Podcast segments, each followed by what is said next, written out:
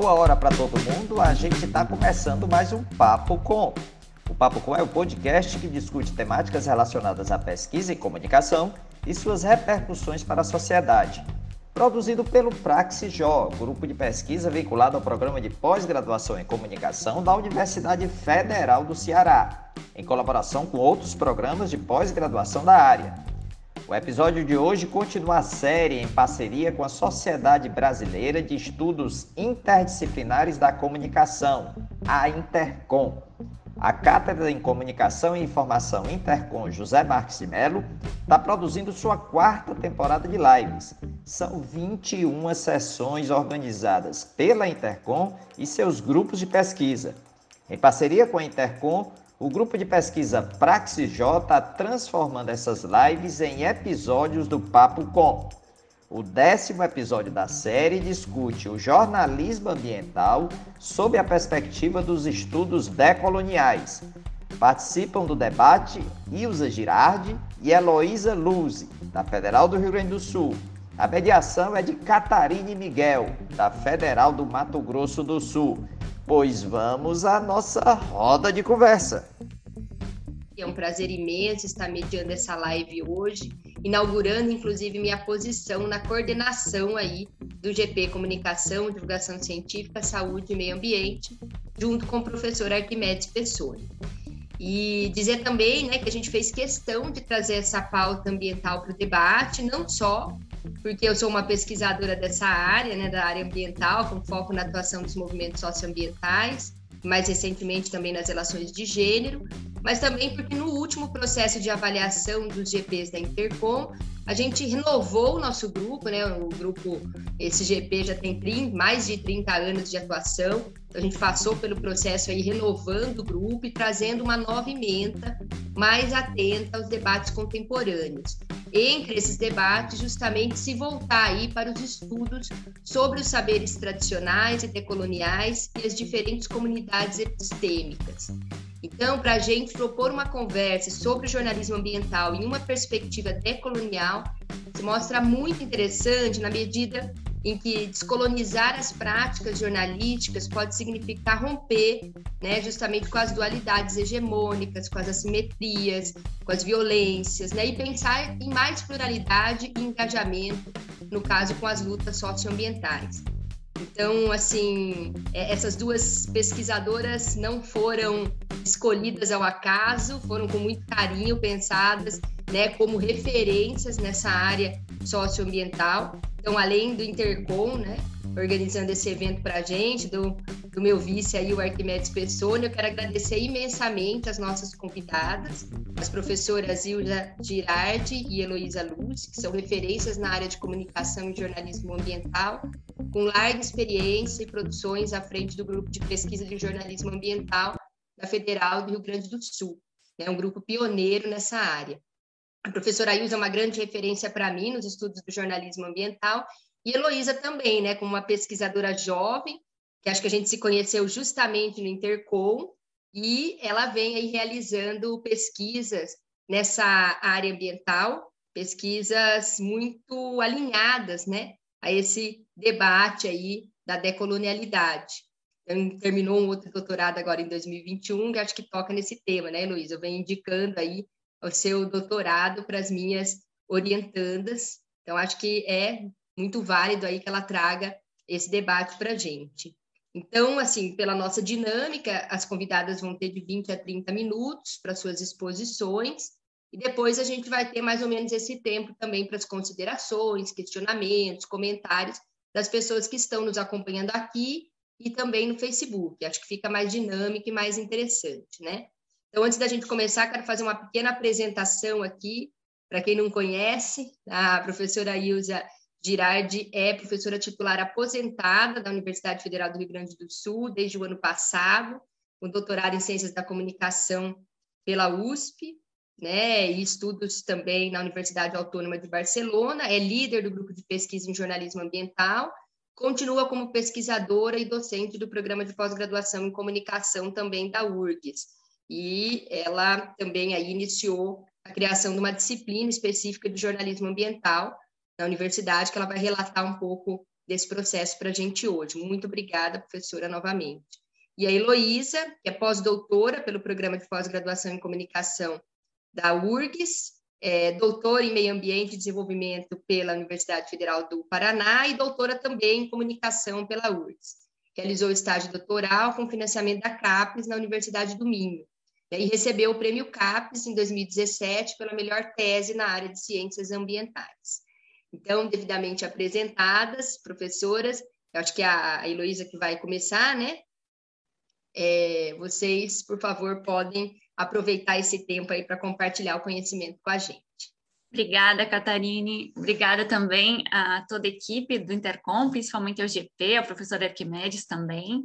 É uma alegria poder estar aqui com vocês falando sobre jornalismo ambiental nessa perspectiva que o nosso grupo está alinhado já há bastante tempo, né?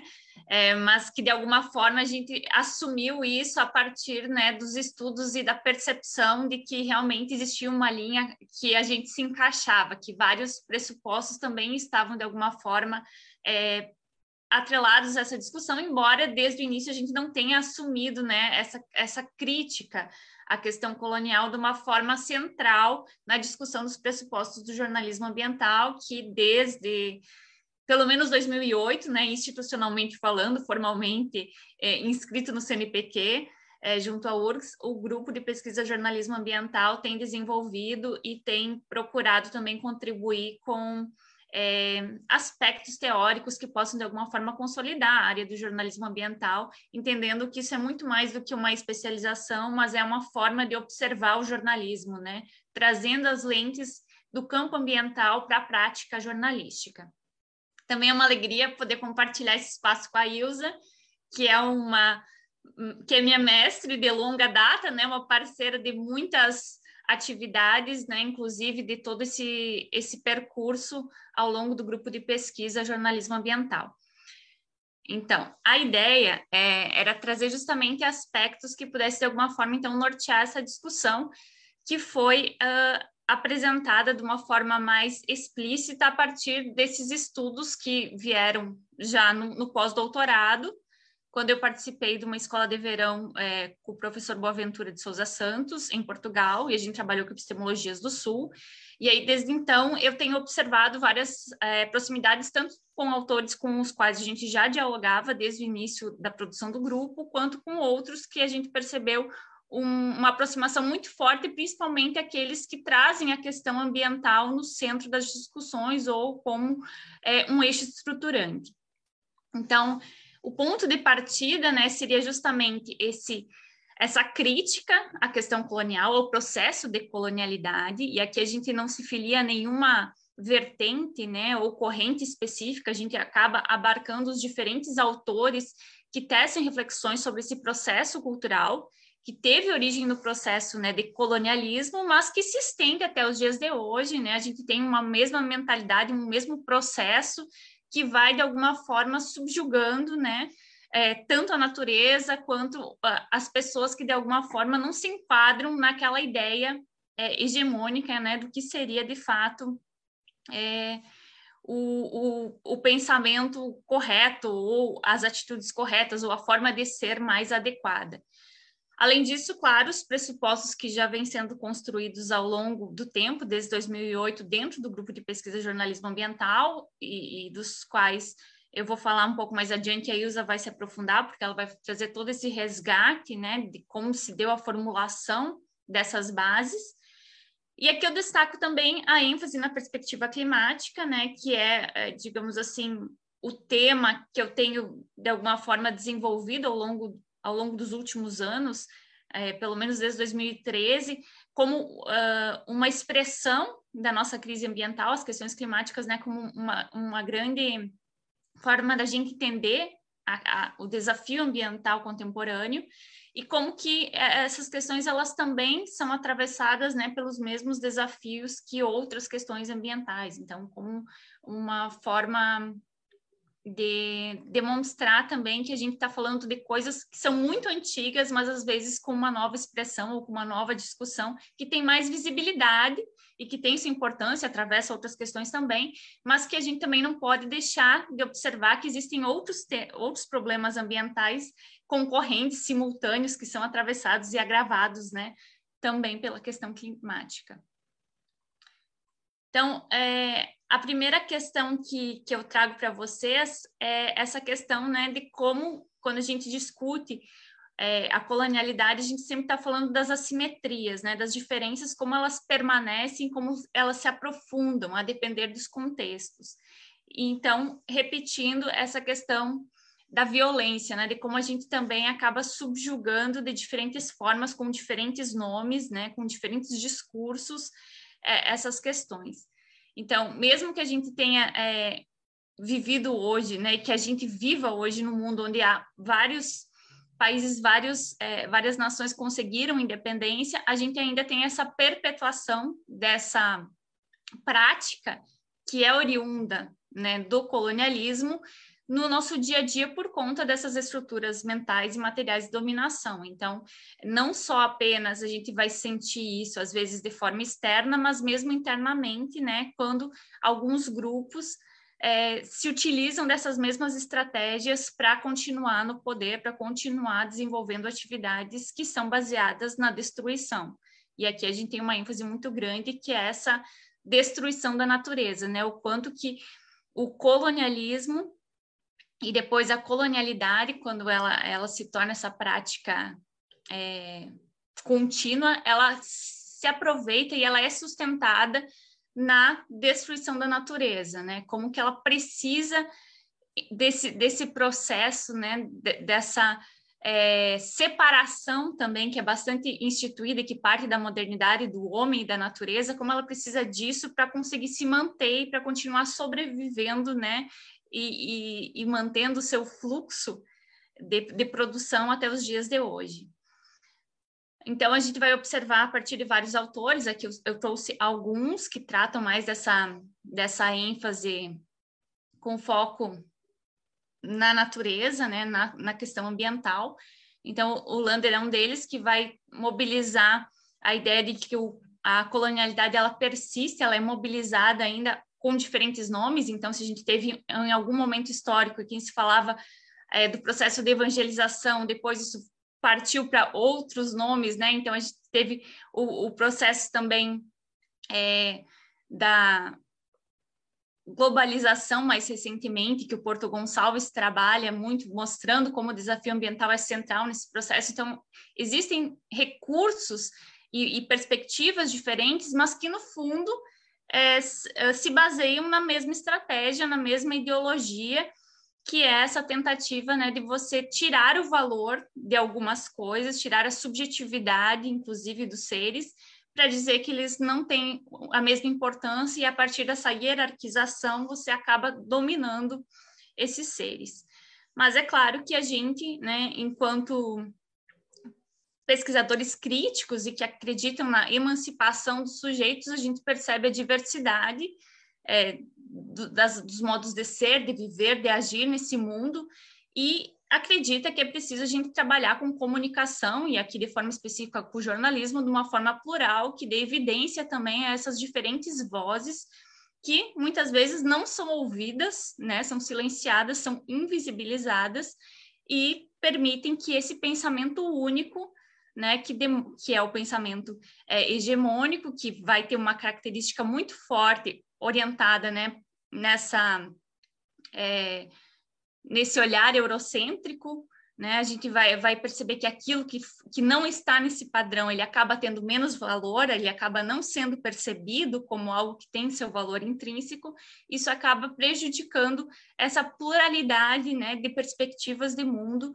que a gente reconhece que é representado, inclusive, pela imprensa. Então, a gente tem, de alguma forma, a partir de uma lógica social orientada para esse, esse pensamento eurocêntrico, também um campo jornalístico bastante eurocêntrico que vai reproduzir né, esse tipo de, de proposta, esse tipo de representação, e que não vai contribuir para que a gente consiga também é, desmobilizar é, essa estratégia, esse recurso, e, e, e, perpetuar de alguma forma né, essas assimetrias e essas violências.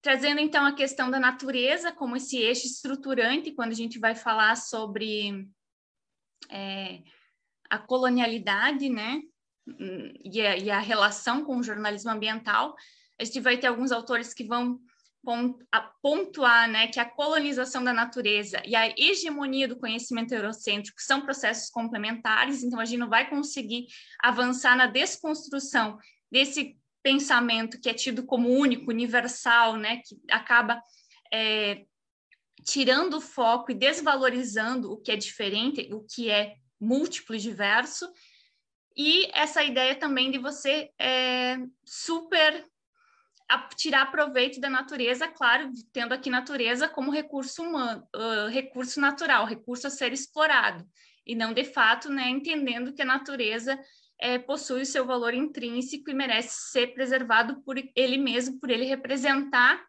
né, um, um valor inestimável em termos é, de biodiversidade é, e, e pelo pelo direito da natureza existir também, né? E não é só porque ele tem ou não tem um certo valor para o ser humano, como a perspectiva antropocêntrica acentua que faz parte dessa lógica moderna. Então, esses autores eles vão colocar que essas questões elas estão amarradas, que elas são complementares e que elas continuam é, sendo é, um, muito presente quando a gente vai discutir toda a questão da crise ambiental, né? Onde a gente vai ter uma série de de discursos e de atores clamando e dizendo que é, ainda não estamos nessa crise, que não é tão grave assim, que a gente vai ter um pensamento e uma possibilidade, às vezes por meio da ciência, da, da técnica, né, de reverter isso no futuro, ao invés da gente parar esse processo que já sabemos, já temos dados científicos que mostram que ele não tem como ter continuidade, né? A gente tem um planeta que é finito e essa, essa exploração ela não pode continuar e já deveríamos estar trabalhando com várias outras é, formas é, de, de, produção, de desenvolvimento que levassem isso em conta, enquanto não. Na verdade, a gente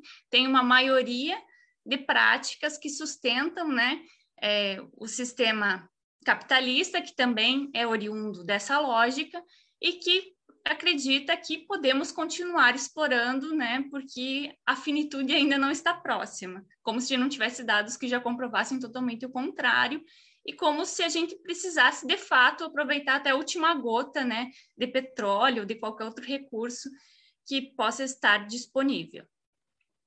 É, então, nesse, nessa lógica da gente discutir o jornalismo ambiental e as proximidades com essa questão colonial, é importante que a gente não entenda só a natureza como um pano de fundo, como uma discussão que de alguma forma vai promover é, e, e, dar alguma, algum tipo de substância né, para essa racionalidade econômica que move essa proposta moderna, né, baseada na colonialidade, mas também entender que ela é parte da matriz colonial, ela é um eixo estruturante, assim como pontua Mignolo. Então, a gente vai ter diferentes aspectos né, que vão estar muito fortemente acentuados quando a gente for discutir é, a questão colonial. Então, é, a ideia do racismo, questões de gênero, né? E a, a questão da exploração da natureza também precisa ser considerada. Então, a colonialidade da natureza ela vai extrapolar né, o que, que a gente chama de recursos naturais, ela vai entender também a própria relação dos homens com a natureza e com todos os outros seres e vai representar a colonialidade da vida. E é um pouco nesse sentido que é, o jornalismo ambiental ele se identifica muito porque ele se coloca como uma prática engajada né, na defesa da sustentabilidade da vida, conforme é, aponta Henrique Leff, né, essa é uma expressão da sustentabilidade da vida que vai abarcar essas diferentes relações, e a gente vai descobrir e vai entender, na verdade, que quando a gente vai falar das práticas da colonialidade, a gente está falando exatamente de como que essa vida, de alguma forma, acaba sendo é, explorada, dominada e violentada. Trouxe aqui também alguns aspectos dessa é, divisão norte-sul, que é utilizada por vários autores, que, claro, não é uma divisão geográfica, mas que tem a ver com essa questão né, de como as periferias do mundo também, de alguma forma, acabam sendo subjugadas e, e sendo, é, obviamente, uh, observadas né, de uma forma muito desigual, de uma forma global.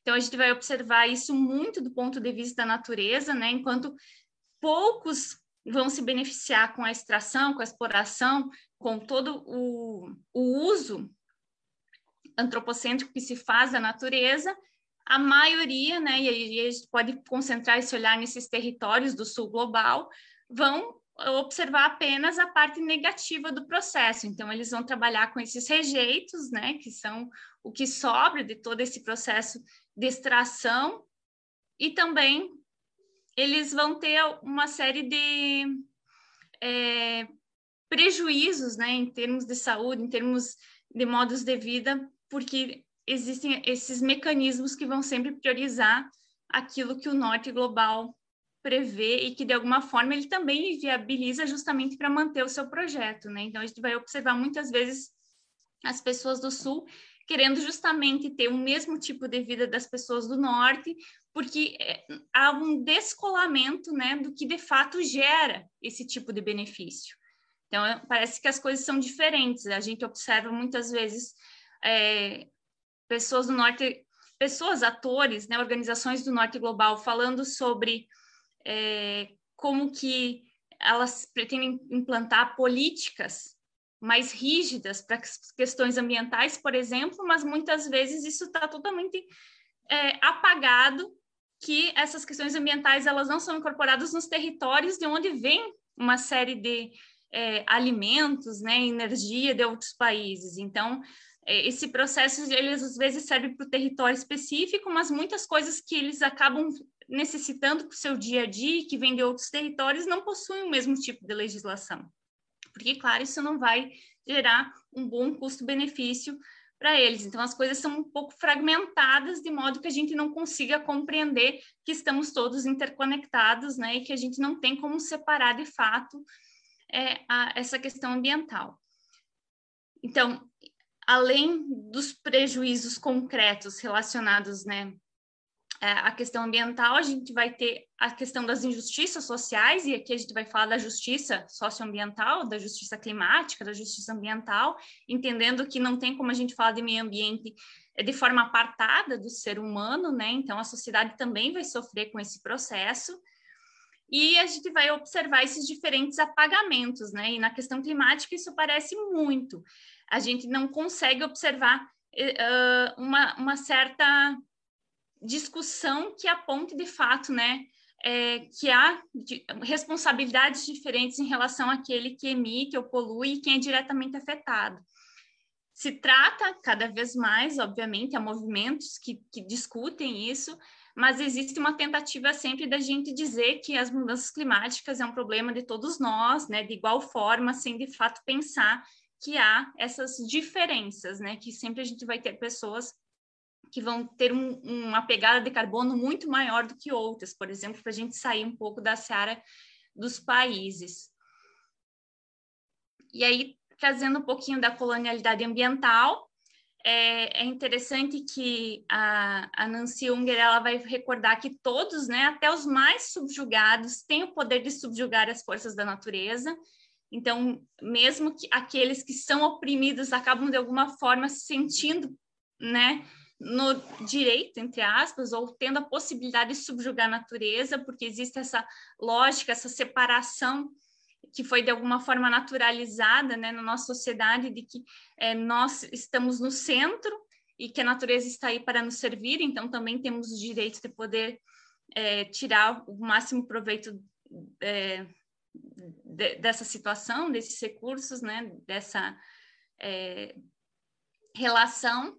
E aí também a ideia né, de que o colonialismo ambiental ele vai funcionar como um sistema ideológico de exploração, operado de modo planificado, legitimado e com o consentimento das elites nacionais. Então, isso acontece, sim, é, de fora para dentro, quando a gente vai falar em territórios nacionais e, e, no mundo globalizado, a gente vai ter uma série de, de interesses diferentes no mesmo território, mas isso também vai funcionar é, a partir né, de, de elites e de certos grupos que têm poder naquele território que também vão criar um tipo de processo que vai gerar essa mesma replicação da exploração dentro do mesmo território. Então, nem sempre isso ocorre só é, de uma maneira externa, mas muitas vezes internamente a gente vai ter certos grupos reproduzindo essas práticas, né? Como eu trago aqui, que esse modelo ele acaba sendo replicado pelas elites do Sul, por aqueles que também acham que conseguem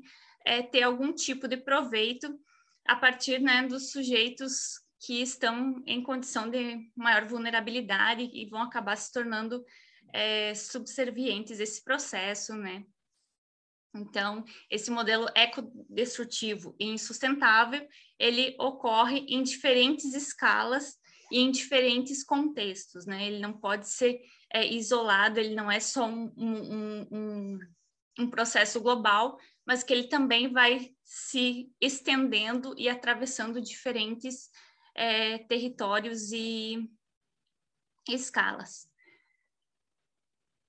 Aqui também eu trago sobre a, uma discussão né, do discurso técnico-científico, que vai acabar sendo é, utilizado para sustentar né, esse sistema classificatório colonial, onde a gente vai observar que aquilo que não é entendido como civilizado, como é, o, o que está de alguma forma adequado àquilo que se espera, né, ao pensamento eurocêntrico, ele acaba sendo um, um sujeito a ser é, ensinado, colonizado, um espaço, né, que precisa ser domesticado. Então, esse pensamento ele também é recorrente e ele vai perpassar diferentes áreas e diferentes setores. E aí, como que a gente pode, de alguma forma, associar isso ao jornalismo ambiental?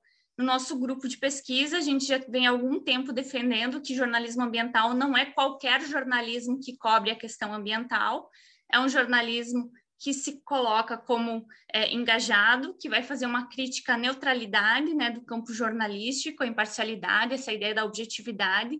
A gente vai se colocar a favor, como eu já disse, né, da sustentabilidade da vida e, portanto, a gente tem uma série de pressupostos que vão apontar para essa crítica, né, tanto do campo jornalístico quanto dessa maneira de perceber o mundo que vai favorecer alguns grupos e vai tentar manter o status quo, aquilo que está estabelecido, sem perceber que é, essa lógica ela está nos levando, né, para uma crise ambiental, para o agravamento de uma crise ambiental que já existe e que acaba sendo cada vez maior.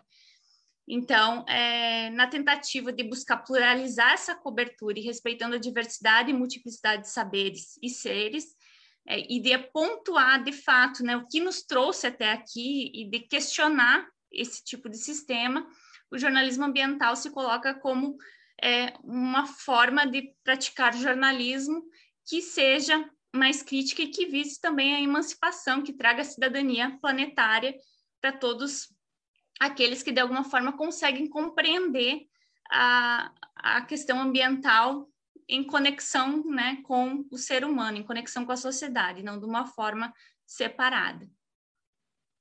Então, a gente, a partir dessa discussão toda sobre a colonialidade, a gente conseguiu observar que, a partir do campo do jornalismo ambiental, a gente consegue amplificar esse questionamento né, e dar cada vez mais espaço para mostrar que outras formas de viver e se relacionar com a natureza são possíveis e merecem ter visibilidade, merecem ser ouvidas.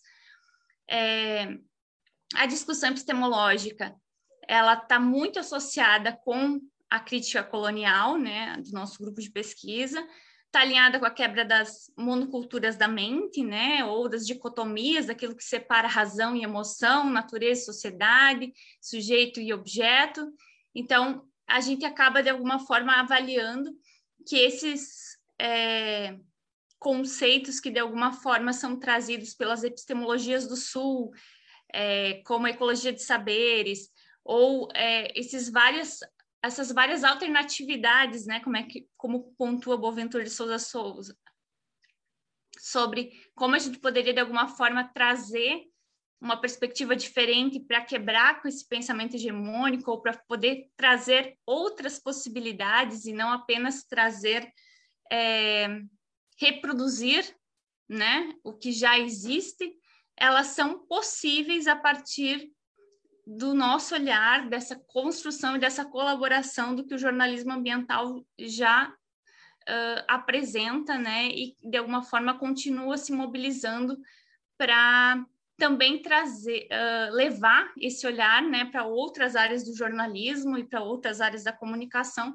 tentando expandir um pouco, justamente porque a gente não entende que o jornalismo ambiental deveria ficar fechado, né, dentro de uma editoria específica ou dentro de algumas temáticas, mas que ele deveria ser transversal a todos os assuntos, assim como a pauta ambiental é, e carregar consigo também essa crítica, né, e esse, essa possibilidade de trazer outros olhares quando a gente fala da, da questão ambiental como um todo.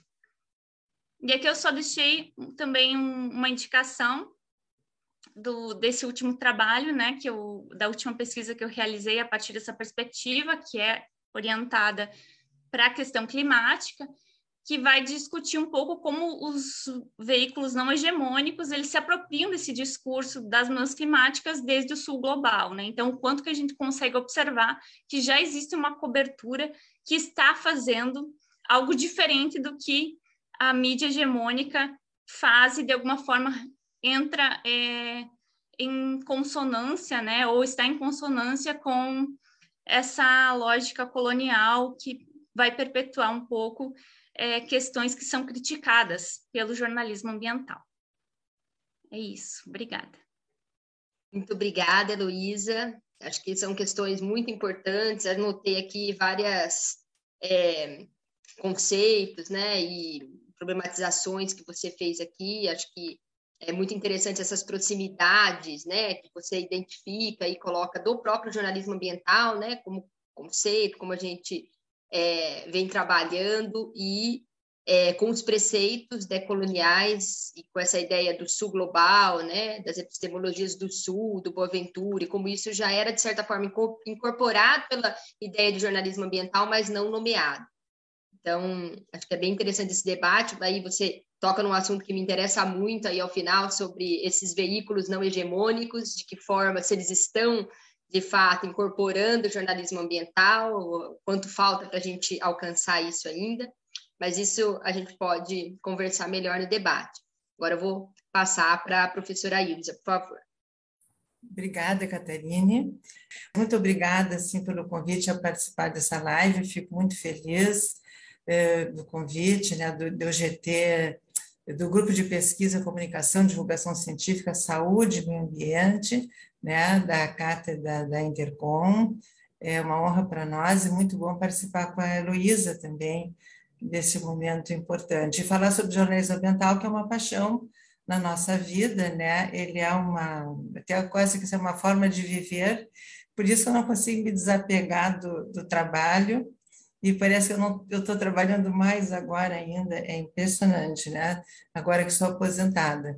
Mas eu vou assim seguir assim nesse, nesse eu vou agora seguir o caminho da Heloísa falando como é que foi construída essa disciplina de jornalismo ambiental né? Por quê né? Alguma, alguns aspectos históricos do porquê do surgimento disso porque havia uma crítica à cobertura né, sobre o meio ambiente pelas suas fragilidades, pela falta de conhecimento dos jornalistas, e que deixavam muito a desejar, né? deixavam muitas coisas em aberto e também não se davam conta de muitos aspectos que deveriam ser eh, vistos, enxergados e, noticiados. Né? Reportagens deveriam ser feitas para denunciar uma série de questões que aconteciam aqui no Brasil. Estou falando agora mais assim no Brasil.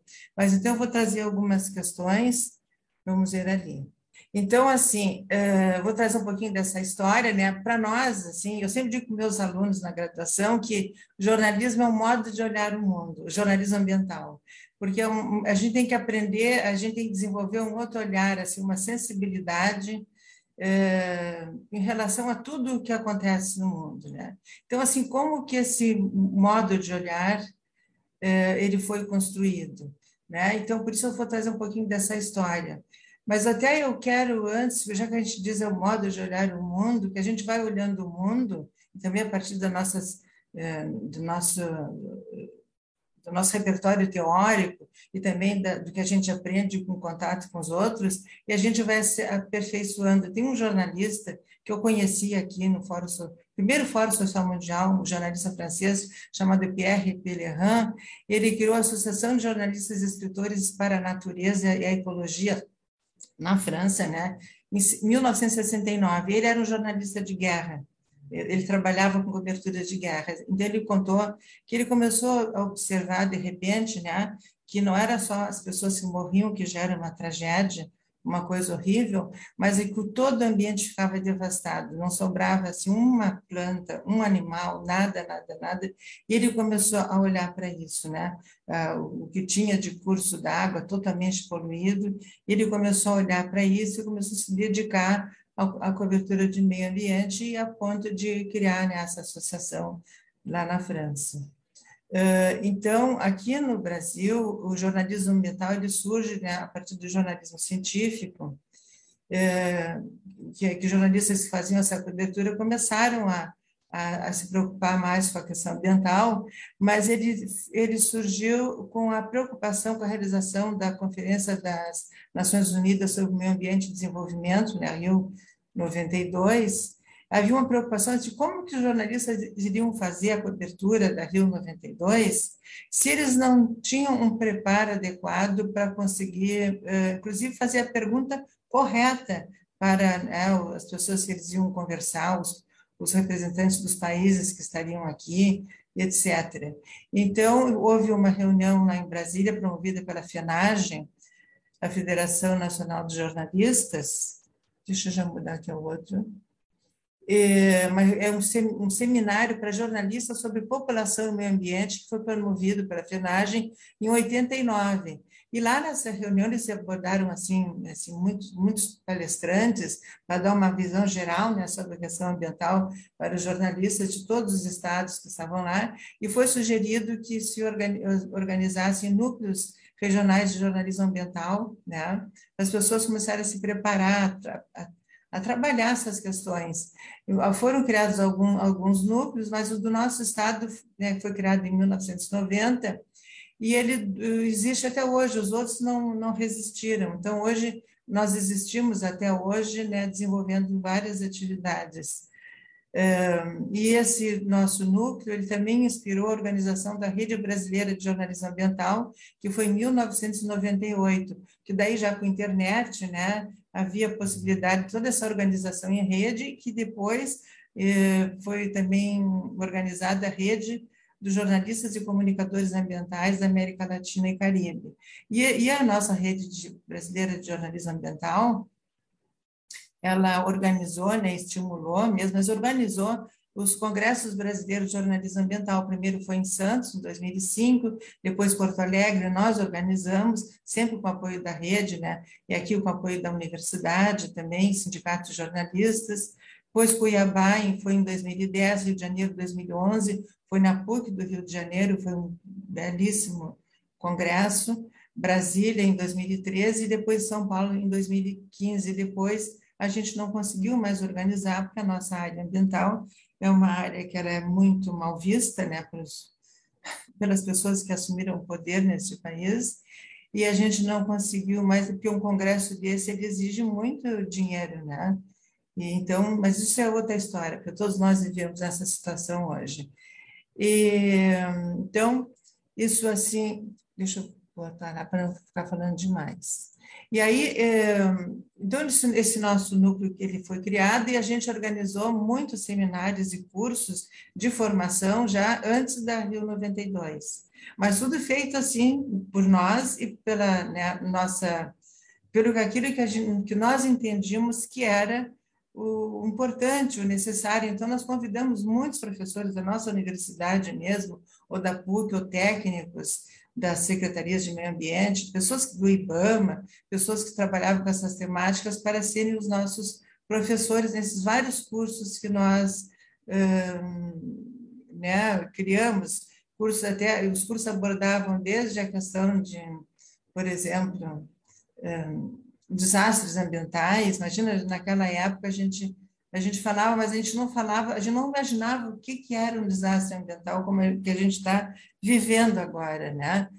E, então, o desastre foi uma coisa muito distante de nós, mas a questão do, do modelo agrícola, né? visitamos assentamentos, fomos em acampamentos, visitamos assentamentos que faziam agricultura ecológica, porque também era uma coisa que a gente via assim, não adianta fazer reforma agrária se tu continua uh, aplicando o mesmo modelo agrícola, tem que romper com esse modelo agrícola mudar todo tipo de fazer agricultura para fazer uma agricultura independente, né, a partir dos insumos internos, e, e livre de agrotóxicos e saudável, né, porque pensando que a agricultura produz alimento e o alimento serve para reproduzir a vida. Ele não pode estar envenenado.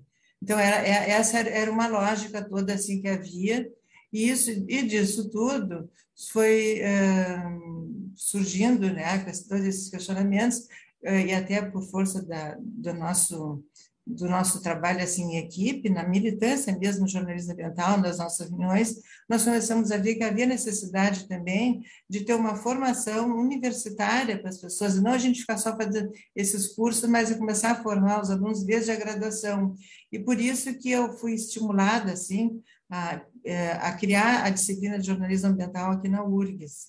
Mas até antes dessa disciplina surgiu na pós-graduação uma porque eu fui trabalhar na pós-graduação e eu disse, bom, eu, vou, eu, vou, eu trabalho na pós, mas desde que eu inclua essa pauta ambiental. Aí deu aquela disciplina ali, que é cultura, meio ambiente, comunicação, cultura e meio ambiente. E que, que mais tarde, até hoje, se chama, mudou para seminário de jornalismo e meio ambiente.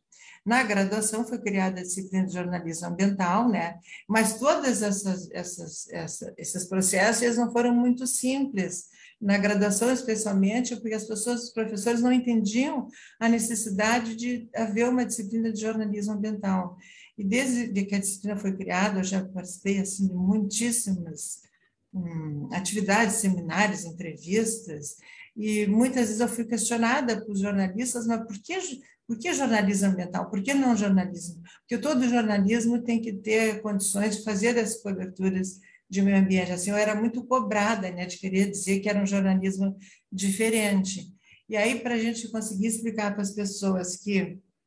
Uh, eu acho que até a gente conversou, não sei se fomos, já não lembro mais, mas a área de esporte eles estudam, né? Tanta coisa para fazer cobertura de esporte. Por que, que nós não podemos estudar meio ambiente?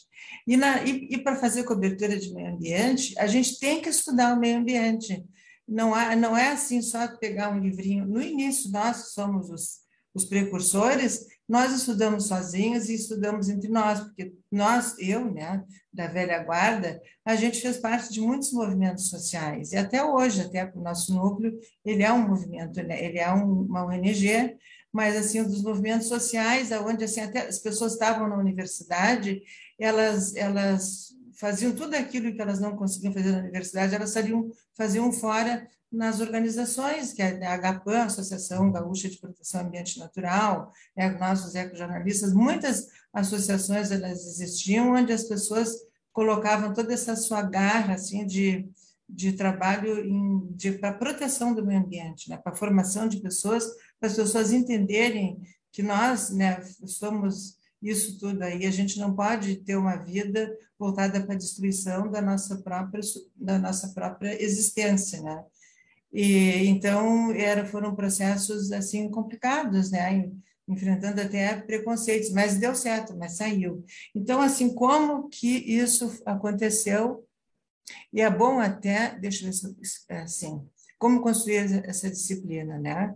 E eu pensei, então, como é que eu tive que eu tinha que partir de algum lugar que ninguém eu, eu, eu, nós desconhecíamos essa existência dessa disciplina em outra universidade.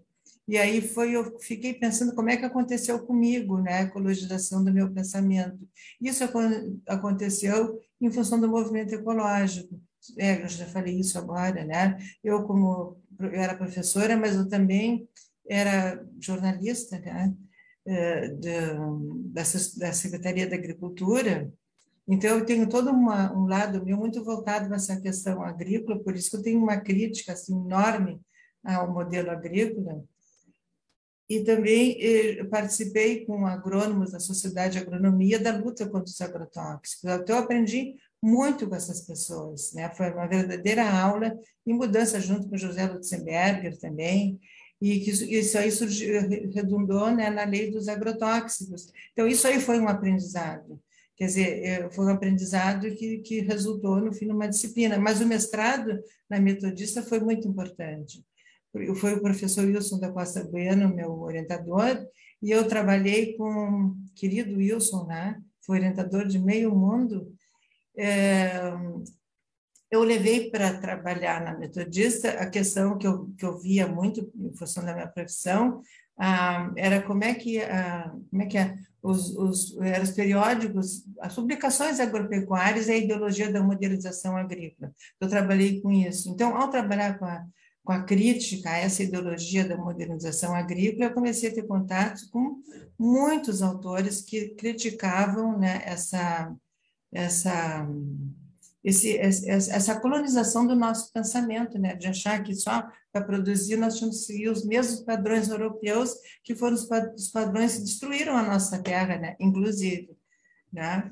E a gente aqui, nosso estado, vários estados, mas o nosso, assim, uma, uma forte eh, migração de italianos e alemães, né, principalmente, que trouxeram todas as suas as suas tecnologias, eles eram para cá e não se deram conta que eles estavam no outro país, eles continuaram vivendo ah, a vida europeia aqui dentro, então fazendo as agriculturas que eles faziam lá aqui, resultou num problema muito grave, né?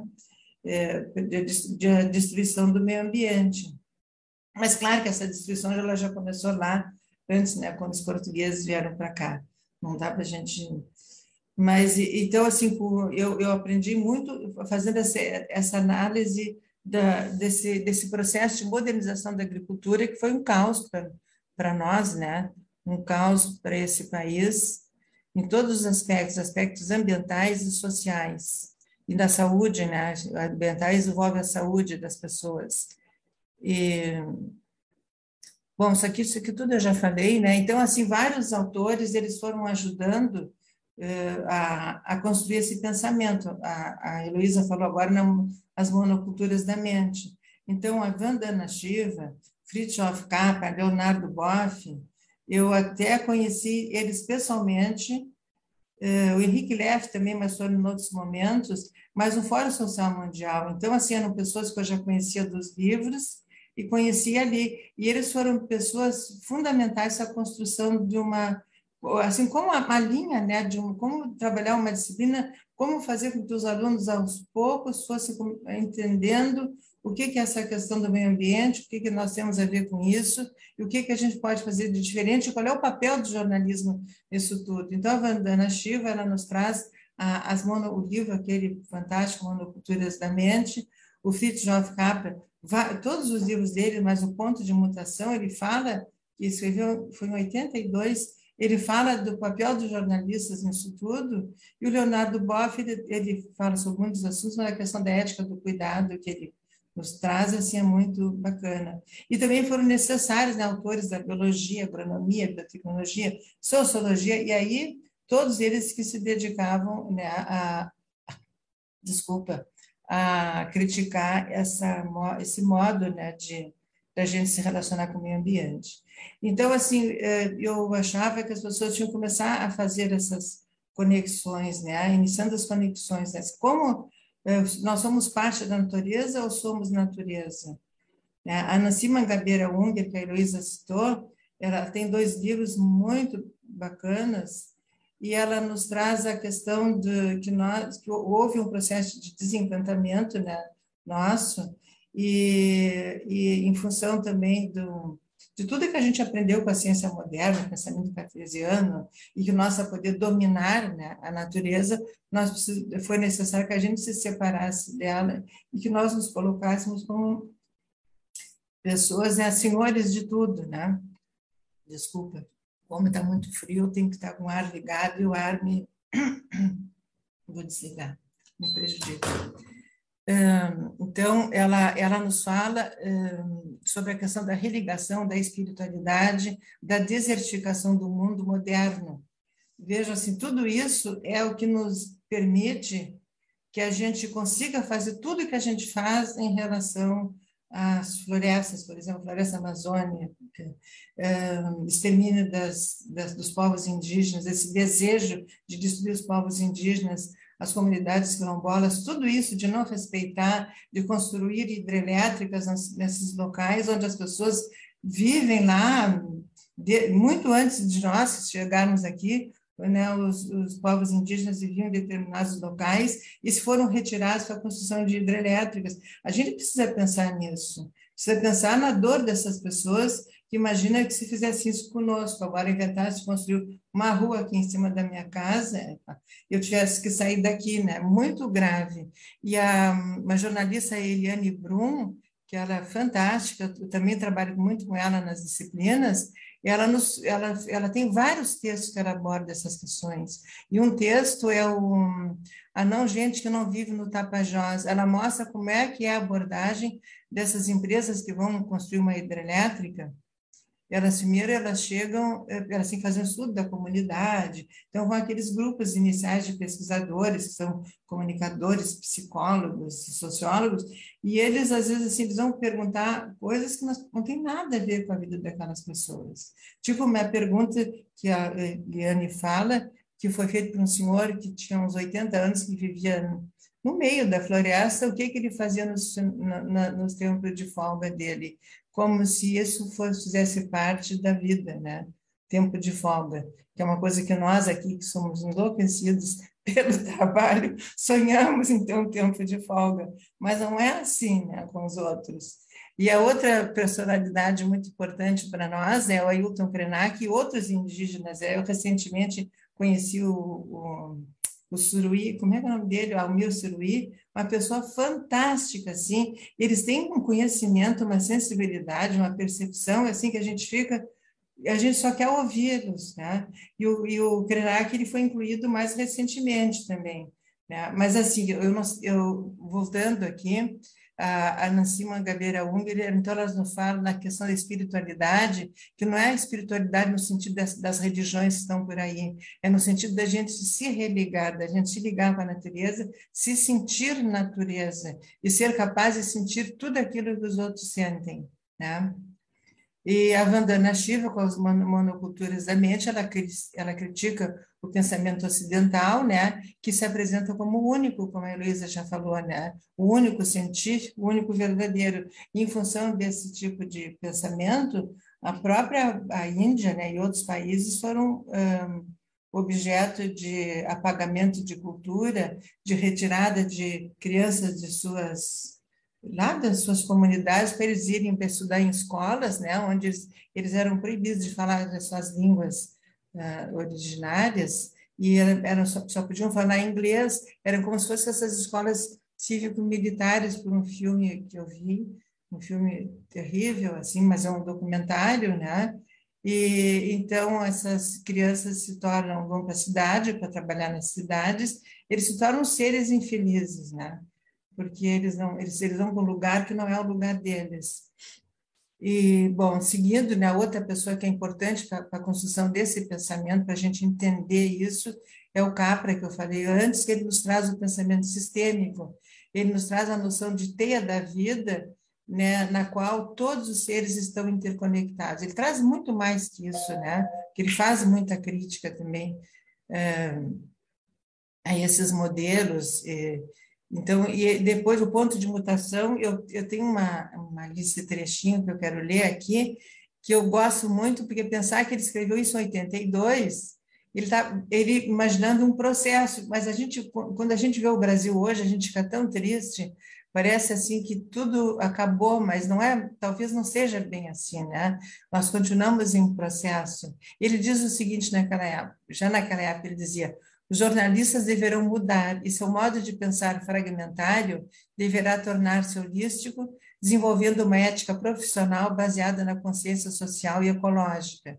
Em vez de se concentrar em apresentações sensacionalistas de acontecimentos aberrantes, violentos e destrutivos, repórteres e editores terão que analisar os padrões sociais e culturais complexos que formam o contexto desses acontecimentos, assim como noticiar as atividades pacifistas, construtivas e integrativas que ocorrem na nossa cultura. Né? Isso aí é um, é um sonho, mas nós falamos às vezes que os critérios de noticiabilidade precisam também precisamos incluir outros, né? Só estou quero ver a hora, eu não estou extrapolando. o Edgar Morin é outra é outro né, autor, né, pensador assim que não podia, poderia ficar de fora disso tudo. Nós trabalhamos com ele também em educação ambiental, né? Ele traz a crítica à ocidentalização do mundo e ele fala muito sobre a necessidade de mudança do pensamento, além de nos trazer toda a questão do pensamento complexo. Então, ele é fundamental para a construção desse, desse olhar. Né? O Henrique Leff, que eu não lembro se a Heloísa falou sobre ele, acho que sim, né, Heloísa? Ele nos fala sobre a racionalidade. eu estou aqui, estou trazendo algumas ideias, né? É muito mais que isso, são muitos livros é, ele é assim muito importante para nós, porque ele faz realmente uma crítica a esse a, a, essa visão colonizada, né, que nós temos. Ele, ele diz que a racionalidade científica, né, como instrumento de dominação da natureza. Ele fala sobre isso. O processo civilizatório da modernidade fundou-se em princípios de racionalidade econômica e instrumental que moldaram, que moldaram as diversas esferas do corpo social. A questão ambiental estabelece, assim, a necessidade de introduzir reformas democráticas no Estado, de incorporar normas ecológicas ao processo econômico e de criar novas técnicas para controlar os efeitos contaminantes e dissolver as externalidades socioambientais geradas pela lógica do capital. Essa questão das externalidades, né, que são, a Heloísa falou, e são questões, assim, terríveis, né, nas nós vemos o que, que acontece no processo de mineração, tudo, tudo, tudo, né? Na exploração da, das, das madeireiras. Uh, nós ficamos com toda a parte ruim, né? As comunidades ali que vivem naqueles locais ficam com a parte ruim e, e, a, e a parte, de, etc., né? entre aspas, vai para fora do país. Eu ontem, numa aula aqui minha aqui da pós-graduação, uma, uma uma convidada, ela nos falou de uma questão que eu não tinha visto, da, que era tão grave assim, a questão dos, da descarbonização, né, que se fala tanto hoje. Aqui o nosso ex-governador, né, pretenso candidato a, a, a, presidente do país, ele já assinou já contratos com, uma, empresas que vão construir, como é que a gente chama? Uh, aerogerador, colocaram toda uma rede de aerogeradores em cima da Lagoa dos Patos, que é uma lagoa que é a única lagoa assim preservada, onde tem uma pesca preservada no nosso estado, que é do Rio Uruguai, ela foi toda comprometida com as diversas hidrelétricas que foram instaladas lá. E é, isso é para produzir o hidrogênio verde, que são, mas assim, to, são todas empresas de fora, né, que vão vir trabalhar aqui, e, e nós vamos ficar com o quê? Com, quais são os danos vão ficar todos conosco, não é? Dos, que, porque é, é o local que é a rota de pássaros migratórios, os pescadores vão ficar sem peixe, e aí vai, né? Tudo isso é uma cadeia de, de coisas que vão acontecer e que a gente não sabe, né? O Carlos Walter Porto Gonçalves, que a Heloísa já falou, esse livro, A Globalização da Natureza, o título do livro de estudo, né, e a natureza da globalização, ele faz uma crítica à construção do sistema mundo moderno colonial e à nossa relação com a natureza. E tem um outro livro dele, que são os descaminhos do, do meio ambiente, que ele diz que do movimento ecológico parte um brado que precisa adquirir um contorno político-cultural profundo. Nossa sociedade está destruindo as fontes vitais a sua própria sobrevivência. E esse brado traz em si uma das características mais especificadamente humanas, não, especificamente humanas, que é a consciência da morte. Né? Isso faz com que a gente né, pense que é necessário fazer alguma coisa que nós não temos mais tempo. Né? Então, eu vou continuar aqui. Eis, eis a razão maior do movimento pela vida, que como não podia deixar de ser, é o impulso radical no sentido mais profundo do termo, ou seja, que busca ir à raiz das coisas para dela fazer emergir um pensar, um agir, um sentir mais lúcido. E ele vai, depois ele nos diz, ele nos diz muitas coisas, né? A história já demonstrou que não caminha necessariamente para frente. As sociedades que se consideravam as mais civilizadas foram responsáveis pelas maiores barbáries do século que a gente já ouviu falar. Daí ele cita nazismo e outras várias assim assim coisas terríveis que aconteceram, né? O Leonardo Boff, outro autor que eu já falei, né? Só, não vou, eu acho que eu estou passando do tempo, não quero me. Ele nos traz toda essa questão da ética do cuidado. Ele diz, né, que é necessário construir um novo ethos que permita uma nova convivência entre os humanos com os demais seres da comunidade biótica, planetária e cósmica, que propicie um novo encantamento face à majestade do universo e à complexidade das relações que sustentam todos os seres. Vou pular aqui, porque eu estou preocupada. Uh, para cuidar do, do, planeta, precisamos todos passar por uma alfabetização ecológica. Isso vários falam sobre isso, né? O Fritjof Capra e outros, e rever nossos hábitos de consumo, né? Importa desenvolver uma ética do cuidado. Ele fala na ética do cuidado amoroso, né? Consiga com todos os seres, porque todos os seres têm direito à vida. Né?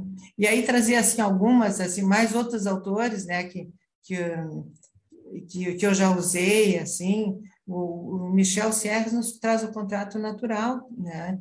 Está na hora, a gente precisa assinar um contrato com a natureza o Sérgio Moscovici, Sergei Moscovici, não sei se é Sergei que eu digo, é, Moscovici, ele diz, precisamos pensar a partir da natureza, ele tem um livro bacana que se chama A Natureza, e o Kerenak, ele, ele né, e todos os, esses, esses representantes importantes dos povos indígenas, né, ele diz, né, somos água, somos a árvore, somos a terra, né, então nós somos a natureza, e, e, essa, e essa visão de, de separação, ela só nos prejudica. É, então, já aquilo que a Heloísa falou, né? Quer dizer, nós abordamos muitos temas sem, sem nos darmos conta que a gente estava trabalhando com esses autores, né, autores decoloniais. E aí outros temas que a gente não agregava antes, a gente, a gente não pensava como nós conseguimos pensar agora, que era a questão do racismo ambiental, né, que atinge eh, as comunidades indígenas, quem são os, os primeiros a serem atingidos, né? Quando acontece qualquer coisa, né? Uh, indígenas, quilombolas, ribeirinhos, as mulheres, né? Uh, a outra noção importante que é a da necropolítica, com o pensador Aquile Mbembe, que é super importante, esse texto que ele nos fala, que é, que é assim, que, como é que é que a necropolítica decide quem vai viver e quem vai morrer, né? Quando nós construímos uma hidrelétrica, nós decidimos quem é que vai morrer para ter luz em alguns lugares. Então, isso é terrível, isso é horrível. E, uma, e um que traz, mas não é só ele, tem vários autores, mas eu, eu conheci a partir do Alberto Costa, a perspectiva do bem viver, que é muito interessante, é uma outra perspectiva de vida, a gente também trabalha isso no jornalismo ambiental, que faz uma crítica né, a todos esses modelos e fala-se num outro, que não é o desenvolvimento, né? É uma outra forma de, das pessoas viverem bem, né? Em, em, em contato com a natureza. Estou simplificando um pouco, mas é mais ou menos isso é a partir da, do, da observação do modo de vida dos povos originários. E aí, a Heloísa já falou, que mais? E para encerrar, eu tenho aqui uma, uma, uma fechar aqui com uma, uma frase, né, uma, de um jornalista do Uruguai, que é muito caro para nós todos, que ele diz que o jornalismo ambiental considera os efeitos da atividade humana, particularmente da ciência e da tecnologia, sobre o planeta a humanidade. Deve construir, portanto, na difusão, deve contribuir, portanto, na difusão de temas complexos e na análise de suas implicações políticas, sociais, culturais e éticas. É um jornalismo que procura desenvolver a capacidade das pessoas para participar e decidir sobre seu modo de vida na Terra, para assumirem definitivamente, em definitivo, sua cidadania planetária. Ora, isso, assim, é, é uma, super importante, né? E vejam vocês, no dia da, acho que foi dia da Terra, né? que ocorreu, não, não teve nada nos jornais aqui do, do sul, do, daqui do Rio Grande do Sul, sobre isso. A única nota que saiu foi produzida por uma aluna nossa, minha e da Heloísa, numa nota de que ela fez porque ela quis, num caderno de, de, de TV do jornal Zero Hora. Enquanto o jornal o Público né, lançou todo um projeto sobre eh, projeto de, de, de, busca de sustentabilidade, né? Muito interessante eu assisti o lançamento e aqui as pessoas não falaram, não se deram conta que isso é importante e para eu parar de falar, né, eu só quero dizer mais uma coisa que tem assim me deixado impressionada, é, essa, essa, tristeza dessa guerra da Ucrânia, né, a Rússia invadindo, etc. E, tal, e volta e meia vem a questão dos adubos, né, que, dos, dos adubos do potássio, não sei o que vai prejudicar a nossa agricultura, que o Brasil agora vai começar a importar potássio, nem sei de onde, do Irã, não me lembro de onde, quando existem totais alternativas aqui dentro do Brasil, eles não são capazes de falar, e se quer falar no exemplo do movimento sem terra nos assentamentos, que fazem agricultura ecológica, agroecologia, e nós produzimos, nós temos a área, maior área de arroz eh, orgânico da América Latina. Como é que isso pode? Como é que a imprensa não diz isso? É triste, né? Mas muito obrigada pela oportunidade e gostei muito de participar e desculpa se eu falei demais. Não, de jeito nenhum. As referências aqui, né, a, que você trouxe, as questões que você colocou, acho que é muito importante assim a gente atualizar, né, esse debate, não esquecendo, claro, dos autores aí que a gente sempre nos acompanhou no entendimento desse jornalismo ambiental, né, como você mesma coloca o professor Wilson Bueno, né, o, o Capra, o Morin, é, a própria Vandana Shiva, que é uma precursora aí nessas ideias da monocultura, né, da própria decolonialidade, até dos estudos feministas, com a vertente crítica aí do ecofeminismo, e trazer também autores novos que estão ajudando a gente a entender esse outro lado também, como o, o Acre Mbembe, né? Então, agradeço muito, assim, por toda essa explanação. É, eu queria né, dizer que tem pessoas acompanhando lá no Facebook, e aí até se manifestaram ali, o Rômulo Tondo, dizendo que é um prazer ouvir vocês, né, que é ela da URGS, inclusive, a Adriana também do Amaral, a Ruth, que comentaram lá no Facebook, a professora Isaltina, que é membro histórica do nosso GP, e deixou aí um recado, né, dizendo que era uma alegria é, ter vocês participando desse debate com a gente, tá?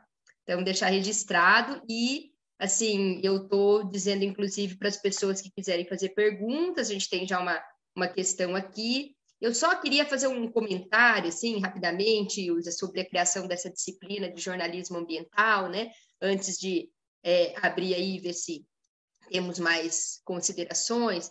É, a gente também tinha uma disciplina de jornalismo ambiental aqui na UFMS, né? E logo que eu entrei, essa disciplina estava já entrando em extinção, porque estava em, eh, em, vigência já um novo projeto pedagógico, e não iria existir mais jornalismo ambiental, e sim jornalismo especializado, e ali poderia se tratar das várias especialidades do jornalismo. Né? Naquela ocasião, assim, eu tinha acabado de entrar, não podia fazer grandes exigências, mas eu fiquei pensando muito assim sobre a necessidade de uma disciplina específica de jornalismo ambiental se a gente entende esse jornalismo como transversal, né? Será que ele não deveria ser tratado, então, em todas as outras disciplinas, assim como as questões de gênero e de direitos humanos, né? Fiquei pensando muito sobre isso e não, não tive é, argumentos dentro dessa lógica do, da transversalidade de, de repente, defender a existência dessa, dessa disciplina mais específica. Eu queria ouvir você sobre isso, né? E aí você citou Eliane Blum, que também sou uma grande admiradora do trabalho dela, que é, é justamente o que faz Eliane Brum, né? Ela está assumindo de corpo e alma essa, esse compromisso com a pauta socioambiental e tratando desse tema em praticamente todos os assuntos que ela aborda, né? Inclusive mudando, né? Ela se mudou para Altamira para vivenciar essa questão, né, de forma mais profunda. Então, queria que você falasse dessa da necessidade mesmo de uma disciplina específica nos cursos de graduação em jornalismo.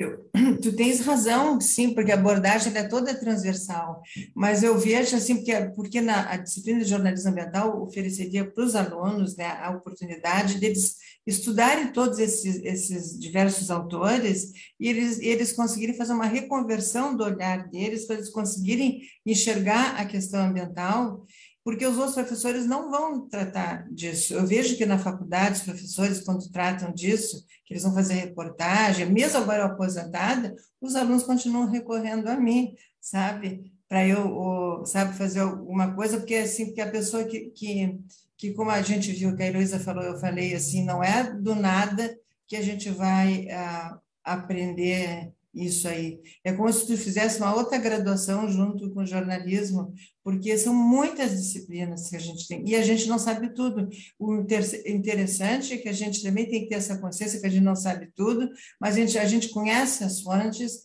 e a gente vai atrás das... Então, assim, nós temos a relação com climatologistas, com biólogos, com as pessoas das mais, assim, diversas áreas, que é o que o jornalista faz mesmo, né? Mas nós fazemos, por exemplo, pelas trocas que a gente precisa. Então, por isso que eu acho que é necessário, que, assim, que é, é um local, vamos dizer, que é onde tu vai tratar de todas essas questões, inclusive da questão da, que, ela, que ele tem que ter esse olhar, que ele vai perpassar todas as editorias. Então, o jornalista, que ele tivesse esse olhar, ele poderia trabalhar em qualquer editoria, que quando tivesse a oportunidade, ele ia tocar na questão. Olha só o que aconteceu aqui, nós estamos todos bem assustados com, com o ciclone, né? Aulas foram canceladas, tudo. E teve jogo no Inter, que é perto da minha casa. e o ciclone já estava em Porto Alegre. Dá para entender isso? É, é muita assim, desconexão. Né? Ainda bem que não teve nenhum desastre assim, por isso que o ciclone ele conseguiu ficar ele não, ele não produziu muita coisa, só quedas de árvores. E, mas, assim, eh, as pessoas estavam muito temerosas, porque houve todo um preparo para em relação a todas as pessoas moradores de rua, seus cachorros, né, serem acolhidos, isso e aquilo, e aí, de repente, tu tem uma, um evento desses, que mobiliza muita gente. Imagina se na hora da saída da chegada ou durante o jogo, realmente né, nós já tivemos um evento aqui em Porto Alegre, foi bem nessa região onde eu moro aqui, e outras regiões aqui, que foi aquele as microexplosões, que foi uma loucura que apareceu de repente e que foi uma coisa assustadora. E as pessoas estão na rua daí, as árvores caindo por cima, os postes arrebentando as, as janelas dos shoppings que tem por aqui, o hospital sendo inundado, e, sabe, é muita coisa, muito, é, sabe, que isso aí é analfabetismo ambiental, que, é, desculpa, é uma outra coisa que falta, a gente tem que recuperar isso nas escolas, que as escolas, elas focavam muito nos projetos de educação ambiental, eu acho que tudo isso foi perdido nos últimos tempos. Já me entusiasmei. Desculpa, falei demais, eu acho. Heloísa, é a tua vez. Eu acho. Não, eu acho que é muito interessante, eu acho que dá para fazer muitas relações mesmo, né? Inclusive lamentar todas as perdas que a gente está tendo aí ao longo desses anos. É. É, eu acho que a Heloísa pode comentar, mas eu vou, eu já vou é, aproveitar para fazer uma outra pergunta, Heloísa, que acho que está bem direcionada assim, para o seu trabalho, que é justamente da minha orientanda de mestrado, a Amanda Franco, que está aqui. Então, ela está dizendo que está desenvolvendo uma pesquisa a respeito dos processos mediativistas de jornalismo ambiental, que ela queria saber de que forma podemos perceber essa cobertura distinta realizada por veículos é, de mídia não hegemônicos na perspectiva decolonial. Essas mídias independentes nascidas na rede conseguem incorporar os pressupostos de jornalismo ambiental alinhados ao debate decolonial? É, ela pergunta com relação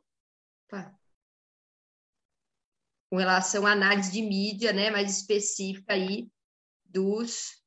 Eu me perdi aqui, para lá. É, isso, com relação às análises de mídias, colabora Conexão Planeta Envolver, realizada pela Heloísa em sua tese. E como que você viu isso se configurando, Heloísa? Então, obrigada pela pergunta.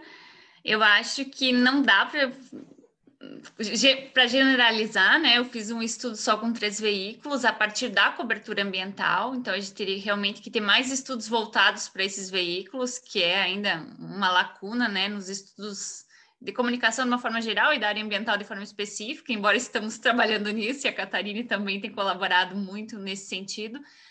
É, mas eu acho que de alguma forma eles conseguem sim trazer, em alguma medida eles conseguem trazer muito mais, até porque eles não têm essas amarras, né, que muitas vezes os, os grandes veículos têm com os anunciantes ou com uma perspectiva editorial mais pautada nesses princípios de objetividade, realmente há veículos que se engajam mais discursivamente falando, mas existe, por outro lado, uma proximidade muito grande com aquilo que os veículos hegemônicos produzem por conta da própria lógica jornalística, né? Então, a gente parte dos mesmos critérios de noticiabilidade que nos ingessam e a gente acaba procurando o mesmo tipo de fonte, que também vai dar um certo privilégio para ouvir fontes oficiais, fontes institucionais, mesmo em veículos não hegemônicos.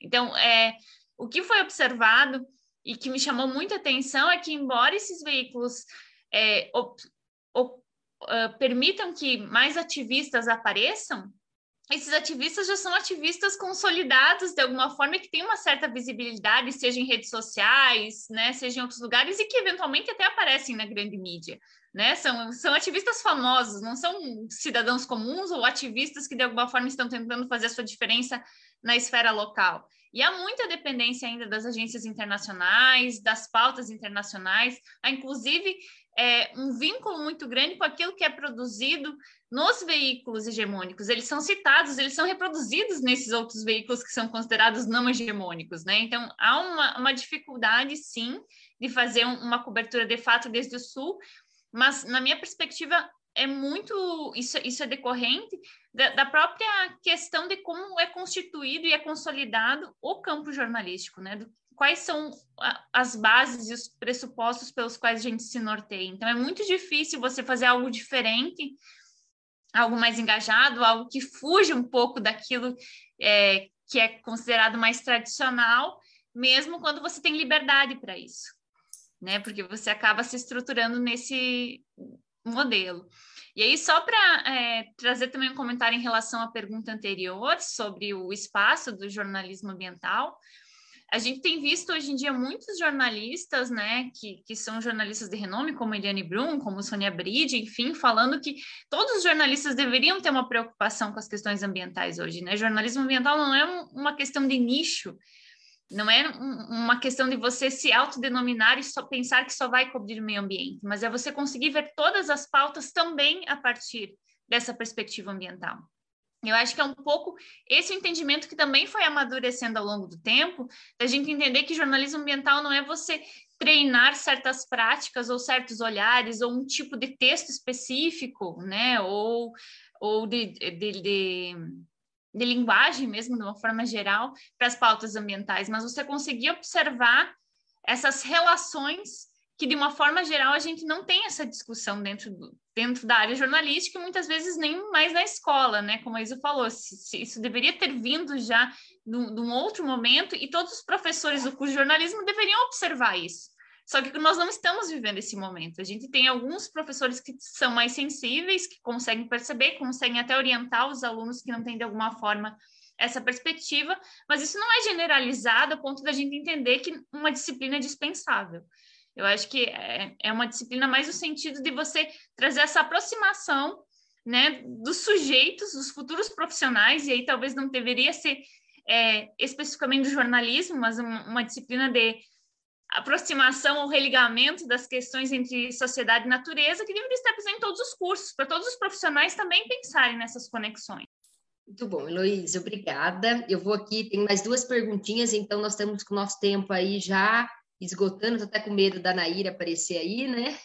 Então vamos ver se dá tempo dessas duas perguntas que estão aqui no chat. Primeiro da Andréia, né, que agradece pelas explanações tão interessantes. Na perspectiva da colonialidade, vocês acreditam que a naturalização por parte de muitos atores, os da elite do Sul, apoiada na grande publicidade veiculada pela mídia hegemônica, do modelo agrícola, de que desmatar para produzir é um fato indiscutível, é uma herança da mentalidade colonial pautada desde sempre na monocultura exportadora? Quem que gostaria de comentar aí? Bom, deixa uh, assim.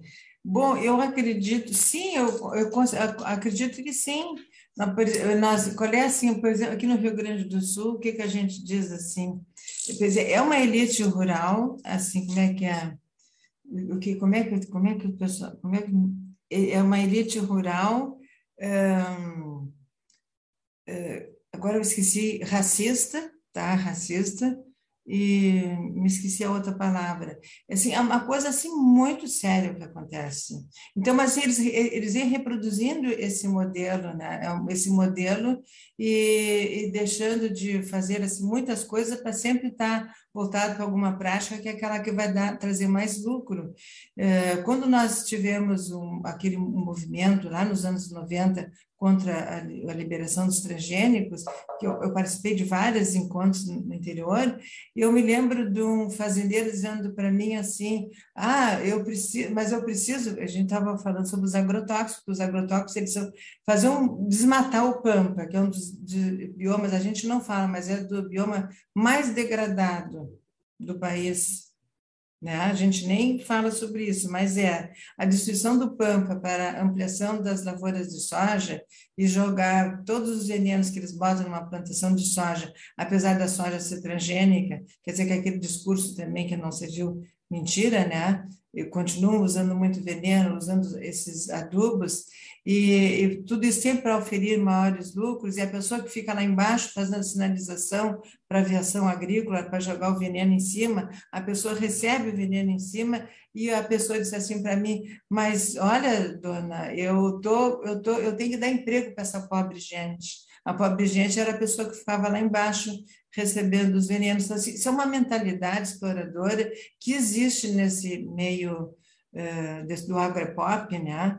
esse meio aí, desses grandes fazendeiros, que eles se dedicam a, o seu negócio é unicamente para exportar e para aumentar os seus lucros e não importa de que forma, né? Então, eu, eu acho que eu, eu, me, eu me esqueci como é que era o início da pergunta, mas eu acho que eu respondi, né?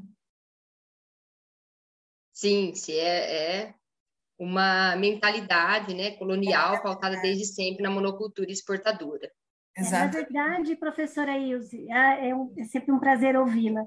Eu trabalho justamente com essa questão dos agrotóxicos, né? Ah, olha só. É, fui, fui, orientando do professor Wilson Bueno também. Ah, sim. E, é, na verdade, que o que se observa hoje no país é essa naturalização com relação ao desmatamento né?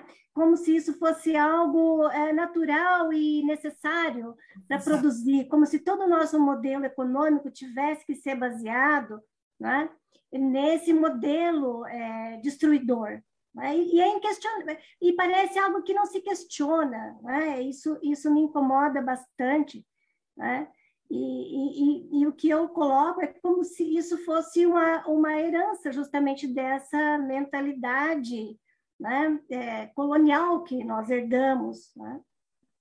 Eu acredito que sim, né? Então, assim, imagina o que o trabalho que nós temos, nós enquanto jornalistas, para pensando na função social, função educativa da nossa profissão, e nós enquanto professores também, para trabalhar, para contribuir com essa mudança de mentalidade. A gente, a gente tem que romper com essa lógica, porque essa é a lógica. De repente, o próprio explorado está achando que está certo, que é isso aí que tem que ser mesmo. Né? E não é isso aí, porque é comprovado que tu pode produzir sem desmatar absolutamente nada. Os sistemas agroflorestais nos dizem que isso é verdade, né?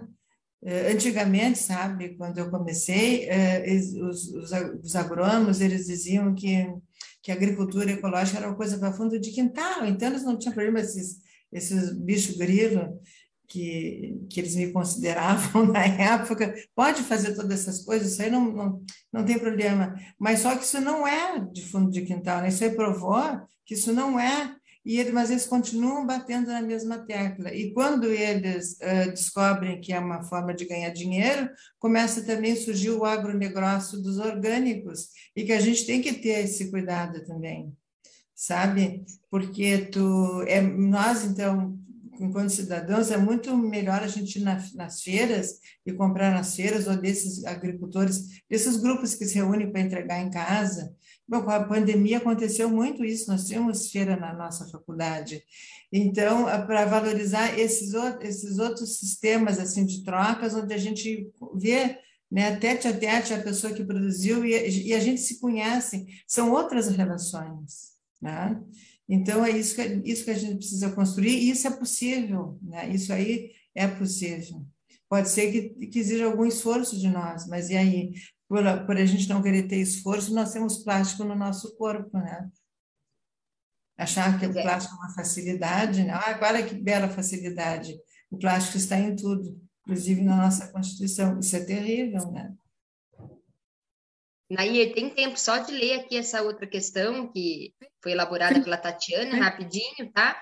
É, ela, a Tatiana coloca aqui que gostaria de levantar uma questão sobre a cobertura jornalística no momento atual, ao mesmo tempo que o jornalismo ambiental ganha espaço nos currículos de comunicação e que jovens repórteres concluem graduação e pós-graduação com olhar mais aguçado para essas questões, as lógicas produtivas da redação estão cada vez mais precarizadas. Num país como continental como o Brasil, com tantas desigualdades, vocês percebem alguma angústia entre os estudantes relacionada à produção de jornalismo ambiental, com a complexidade que o tema demanda, sem recursos e restritos a uma redação numa capital urbana? Como vocês veem isso? Eu percebo nitidamente vocês. É, sim, eu, a, a, gente percebe, assim, uma, uma, menina agora que recentemente eu orientei a, TCC dela, quando ela falou para a chefe dela do jornal, nosso jornal aqui Zero Hora, que ela ia fazer a pesquisa, ela trabalhou com a questão, cobertura sobre a questão climática. Ah, tu vai, ah, tu vai trabalhar com esses, esses temas, como é que é?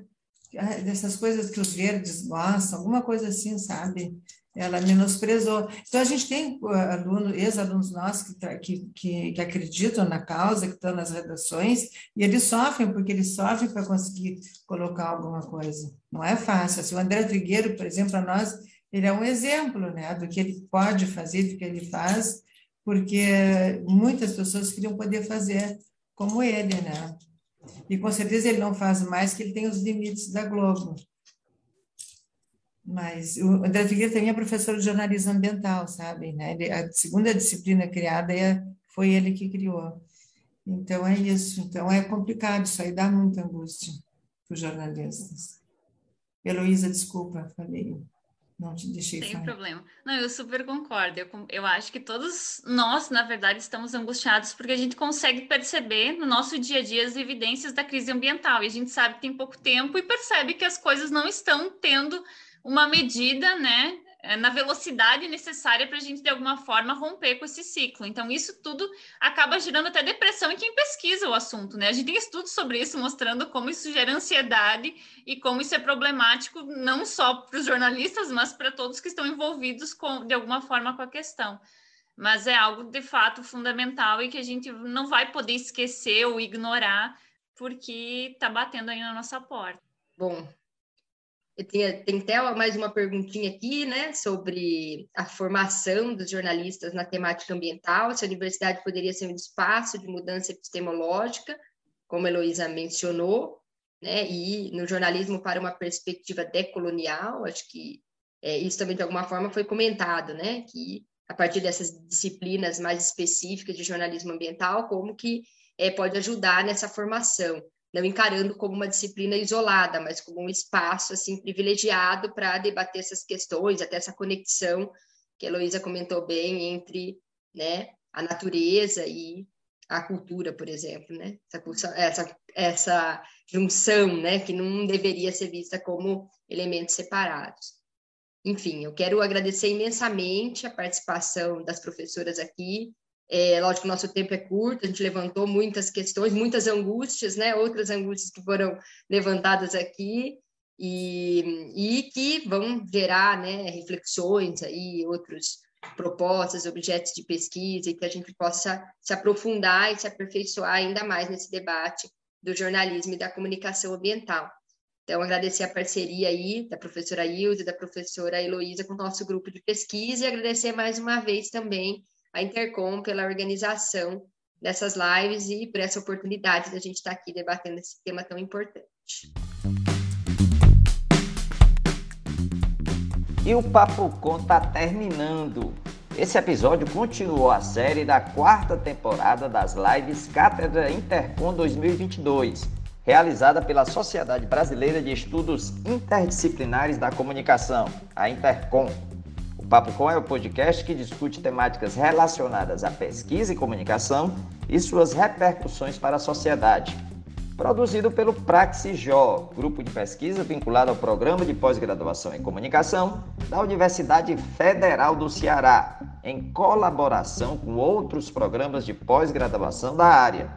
Eu sou Edgar Patrício, professor do curso de jornalismo e do Programa de Pós-Graduação em Comunicação da Universidade Federal do Ceará. Bruno Malacó produz comigo Papo Com ele é doutorando em comunicação aqui do PPG-Com UFC. Ian Magalhães, estudante do curso de jornalismo da UFC, colabora também com a gente. A gente agradece muito sua escuta. Você pode enviar sua crítica ou sugestão para podcastpapocom.gmail.com. Você também pode acompanhar as novidades do Papo Com no arroba podcastpapocom. Até o próximo episódio.